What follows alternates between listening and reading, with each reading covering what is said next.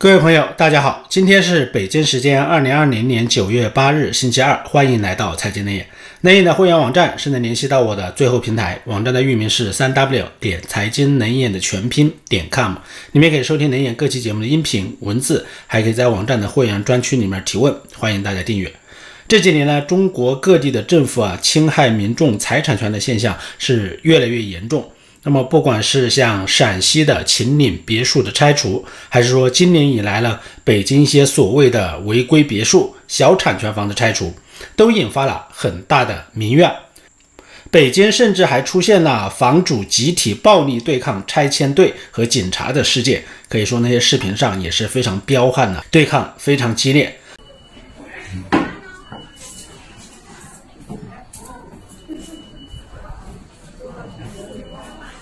这就是老祖先给我们留下害了。老祖先辛辛苦苦一滴血一滴汗给我们留下的房产，让我们继承的。现在共产党说是强行收就要收走，任何回复、任何字据没有答复，就呃就现在中院都在起诉受理的房子，他们就来了，任何证据不出示。过来锁房，看的衣服像是公安城管的吧？应该是平遥政府公安城管的吧？也没有任何法院的一些人出出出出面。哎呀，霸道、强权、土匪、恶霸、流氓！要知道，这些房子当初建设的时候啊，都是合法的程序的，有的是和政府签的协议，比如说北京的宋庄就是很典型的例子。现在看到的土地。和房产增值了，那么政府啊就开始打这些房子的主意了，要收回来了，可以说是明目张胆的侵犯公民的产权、毁约违约的一种行为。但是啊，政府他们是抢劫惯了，不在乎，可以说是江山易改啊，本性难移。在没有宪法和民法保护公民财产权和基本权利的情况下，在这样的国家，结果也就只能这样，任由政府打劫，民众是没有任何办法。而今天呢，我要讲的一件事情呢，更具有象征意义。我认为啊，是习近平当局治理下的中国全面开始抢夺私人财产的一个序幕，是另外一场社会主义改造运动的开始。那么，这就是这两天呢，在海内外引起了巨大反响的山西平遥政府啊，重新没收二百一十多户居民他们的祖产这样一个行动。这样一个行为，可以说引起的反响是非常之大的，也是引起了很大的恐慌。那么现在网上啊，到处都流传着平遥县政府和公安呢，到这些有祖宅的居民家里面去抢房子的一些视频。有一个房主就说呀：“这是我家祖先一滴汗一滴血留给我们的老房产，是让我们继承的。那么现在平遥政府派大批的公安城管说要收走就收走，没有任何字据和答复。”他们过来抢房是霸道、强权、土匪、恶霸、流氓。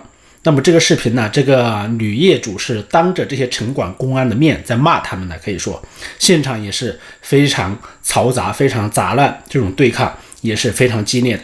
还有的户主就说自己八十多岁的老人被抢房的城管殴打，丈夫呢也被抓走了，被公安抓走了，要他们十五天之后就搬家。十五天后来还没到。而且很多房子是被强行的锁上了，基本上大家都住不到自己房子里面去，要另找地方。那么在平遥古城之内啊，多家的门店已经是关门营业，有些是被贴上了封条，更多的则是用锁给锁住了。不少店铺的大门上还留着疫情期间要佩戴口罩的一些提示。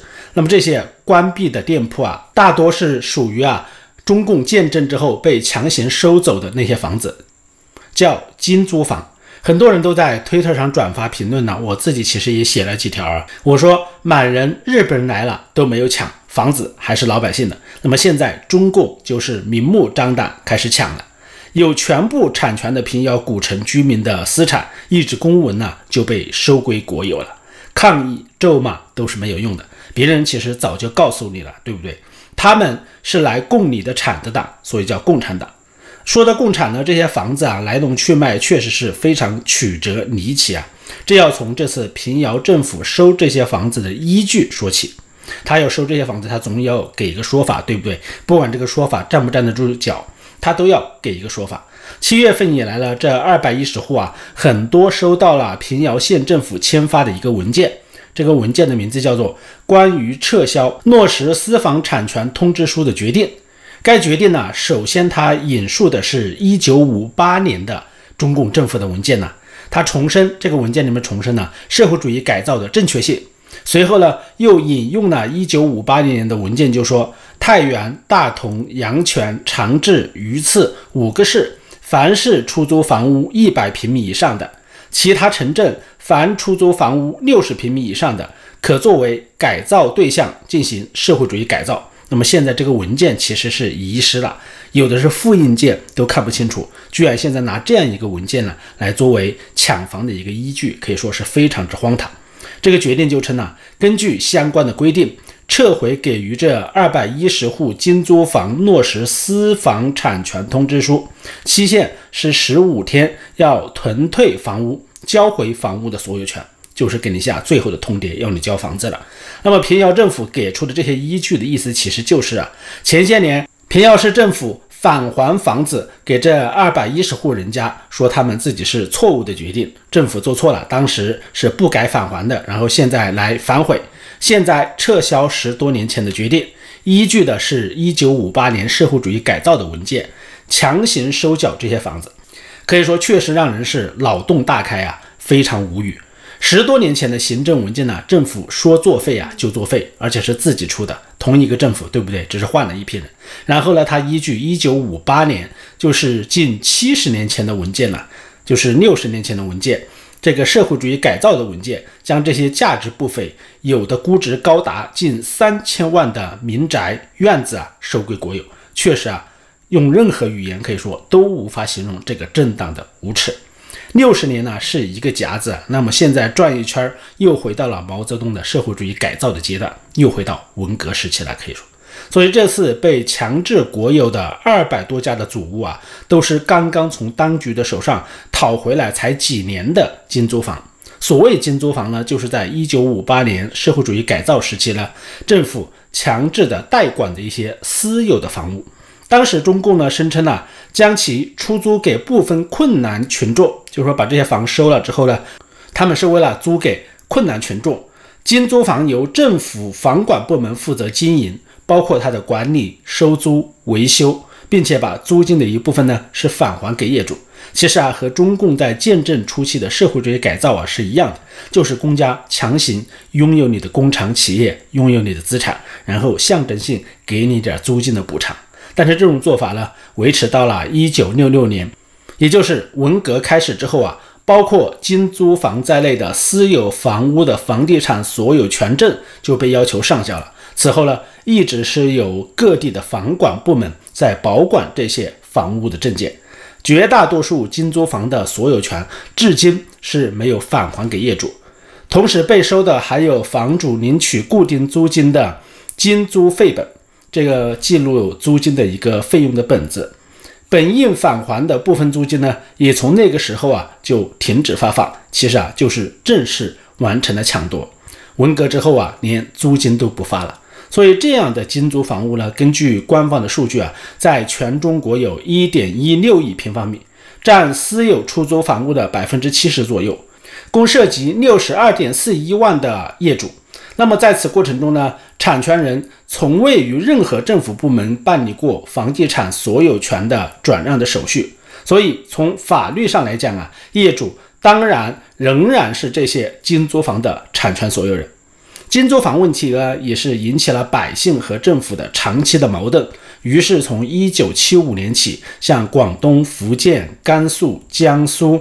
广西、山西等等一些地方的政府呢，对精租房的问题啊，就进行了不同程度的返还和处理方式。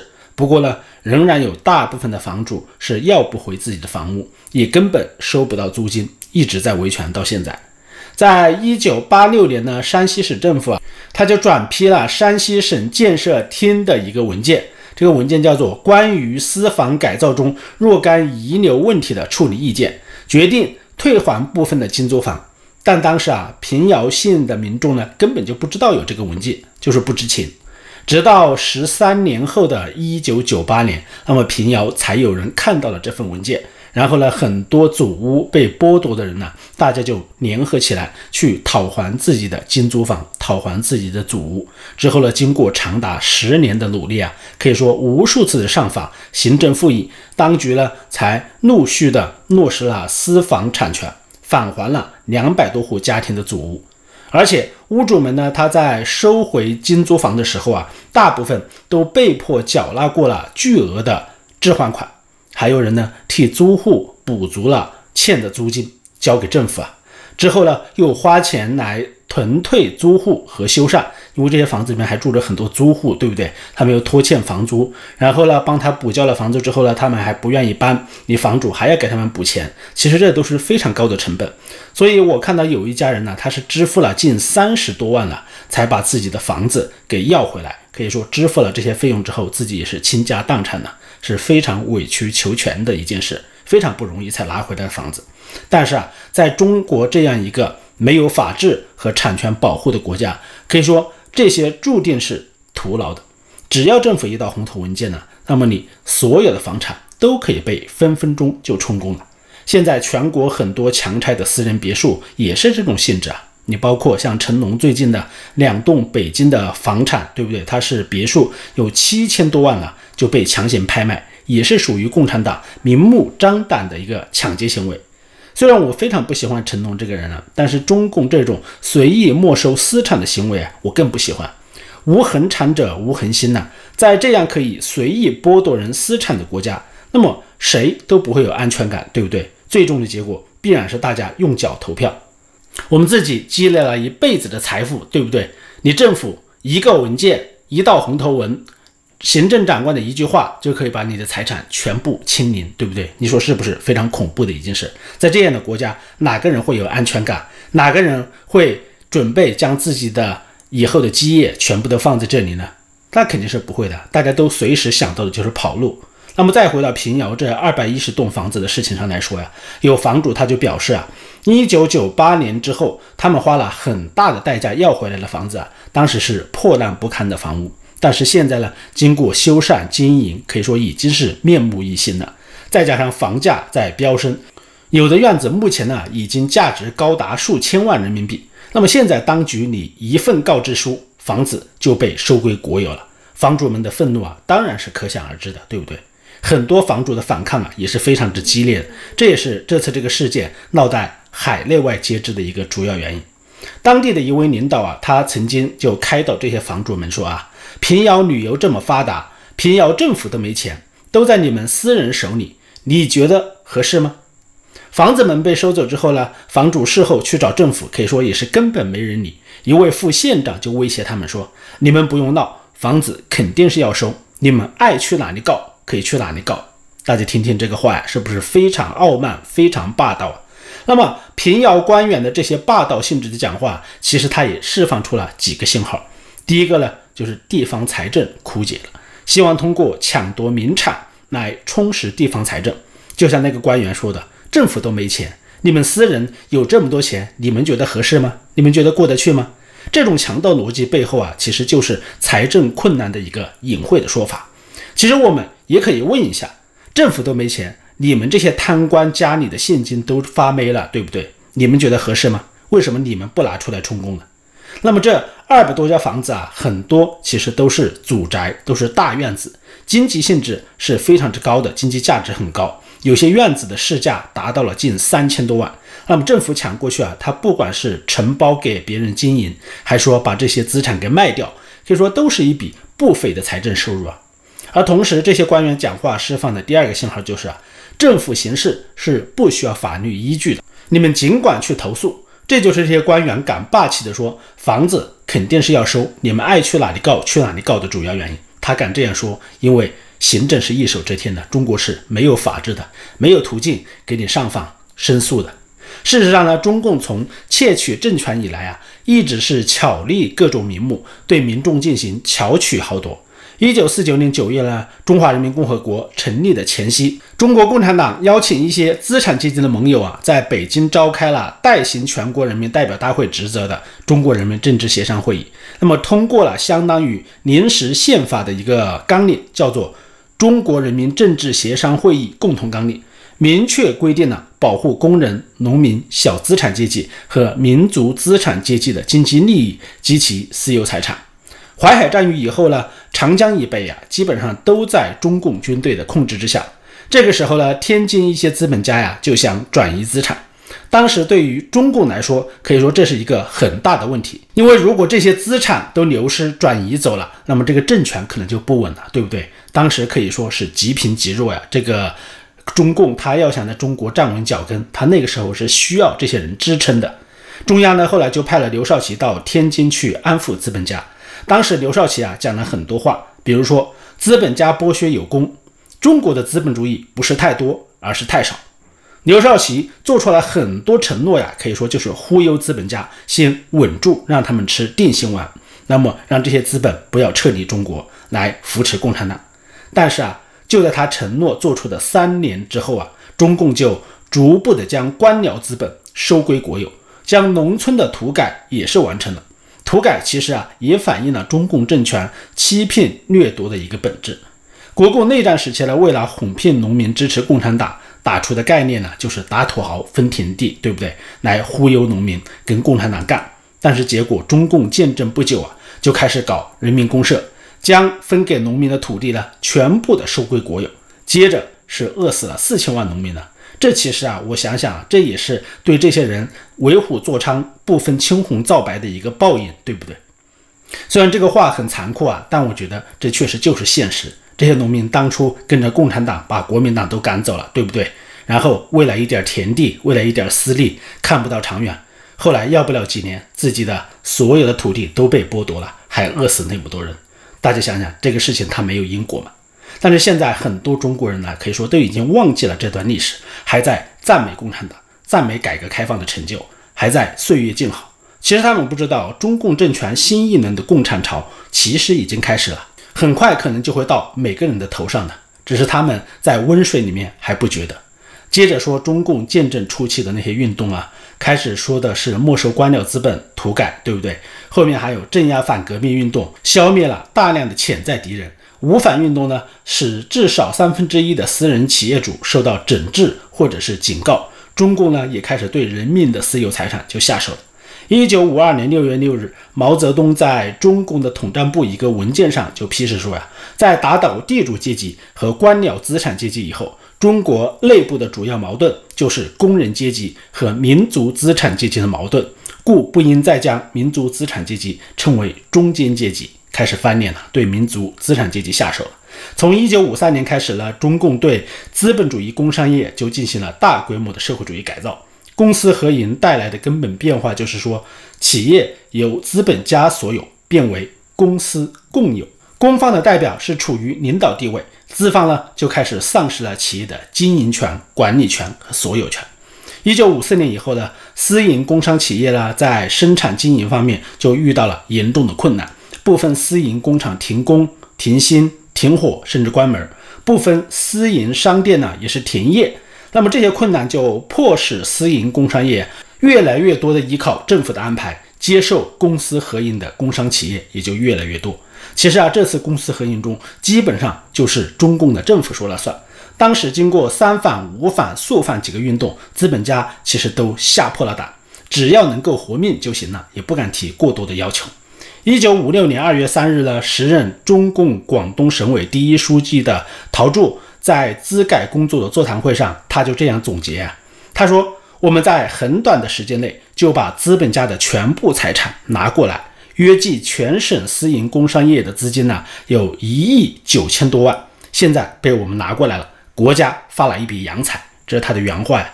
他还说：“一亿九千多万元相当于十九多亿斤的大米，广东年产大米是十八亿斤，即几天的时间呢，我们就供了一大笔财产。”这是他说的。中共从一九四九年以来呢，其实换了几代领导人，但抢夺私人财产的恶习啊，却变本加厉。其中呢，以所谓的执法打黑为名呢，没收私人矿产和企业，已经是司空见惯了。像现在这些年，很多民营企业随便找个理由，资产就被充公了，对不对？然后把那企业家投入监狱里面去。你像前重庆市委书记薄熙来呀，他就为营造打黑的政绩，以民营企业家计刀啊，制造了无数的冤假错案，好多资产都数以亿计的民营企业家被搞得一贫如洗，家破人亡。那么打黑最后变成了黑打，据说当时遭到非法抓捕的有五万多人，被黑判的人数啊达到一万七千多人。中共是官官相护啊。百姓上告无门，也显示了这种做法在很大程度上已经得到中共内部的默认了。那么，中共建政他就颁布了当时的宪法共同纲领，承诺保护民族资产阶级的财产和私人财产这样的意思条款都包含在里面。但是实际上啊，根本上就是一纸空文，没有执行。中共的宪法已经改过了好多版，对不对？才见证七十年，别人美国两百多年宪法都没有换过，大家一对比就知道。中共这个国家的宪法是连草纸都不如，对不对？所以这几十年来呢，中国的条规、宪法、法规实际上都是空的。民法呢，在保护私人产权上也是模糊不清，都会随着执政党规定的需要随时改变，它没有法律的稳定性和可靠性。很多精明的商人和学者呀，其实对中共所谓的保护私有财产和物权法是根本就不相信的。许多现在的民间的民营企业家，他们也是不相信这个的。之所以现在中国很多知识精英和财富精英把大量的财产呢都在往国外转，都在移民，就是因为他们根本就不相信中国什么特色的社会主义条件下会有真正的私人财产保护的概念，其实就是对你的不信任，就是对自己的财产放在中国是不放心的。按照古话来说，就是无恒产者无恒心。他们担心一辈子辛苦赚的钱，最终被中共一道红头文就共产了。就像北京被强拆的私人别墅，就像平遥这次呢二百一十多户的老宅是一样的。所以很多人呢，他们选择了用脚投票，资产和肉身呢双翻墙，对不对？先把钱转出去，然后自己移民，这叫资产和肉身翻墙。这几年呢，习近平呢，其实他都是在学毛泽东，而且他就是一个小学生的水平，他的知识结构和他的眼界也决定了他只能学习毛泽东，因为他是从那个时候过来的，他跳不出毛泽东给他设定的那个知识框架，因为他的眼界就在那里，他的经历就在那里，所以他现在干的很多事啊，基本上和毛泽东都很像。比如说，他现在针对企业搞公私合营这个事情，针对有房产的大户呢，实行没收个人资产的事情。公司合营就不说了，这几年你像腾讯、阿里、京东、明天系，对不对？还有安邦、海航系，基本上都是开启了杀猪模式嘛，对不对？都是强制你给国有企业注资本，然后呢，让你强行表态，呃，国家需要你可以送给国家，基本上都是软威胁啊。没收资产就更不要说了，现在不要说平遥这样价值不菲的老宅啊，那么就算一般的像样的别墅。豪宅、洋房，甚至是一般百姓的商品房，那么只要政府想要，我觉得未来他们都是可以随时没收走的。他们完全可以参照上世纪五十年代毛泽东搞的那种精租房的模式，随便找个理由啊，就将你的房子收归国有，给你付几年的租金，然后呢就没收掉，租金也不付了，不用等到七十年产权到期，也不用等到三十年房子的质量出问题倒塌，你的房子可能就被共产党给共产了。政府收走房子啊，它可以卖掉，也可以以较低的价格呢出租。那么既可以获得收入来补贴财政，当然呢，也可以解决城市里面的一些无房人口的租房问题，维护社会的稳定，对不对？制造一种表面上的公平，可以说这都是他们可以做到的，算是一举两得。四九年后的最大的抢劫就是夺走农民的土地，剥夺私营业主的企业，夺走城市居民的房产。那么现在这样的抢劫，在改革开放四十年后啊，就是四十年缓解之后，现在又回来了。平遥的事件其实已经说明，山西已经被选作了朝鲜化的一个试点，未来将迎来一个私产充公的时代。这个事件可能会在全国普遍推行，就是这种模式。那么如果大家再联想到啊，当前的中美脱钩、粮食问题。数字货币问题，以及最近的网络变本加厉的封锁和苏州这些文明码、健康码这些问题，可能呢，你就能看得更明白，当今的中国它正在发生什么。习近平呢会将中国带到哪条路上去，其实是越来越清晰了。危邦不入，乱邦不居啊！君子不立危墙之下。我相信明智的人呢都能做出正确的选择，当然前提条件是大家还有这个选择的能力。好，今天的节目就到这里，请大家随手关注我的频道，谢谢大家收听，再见。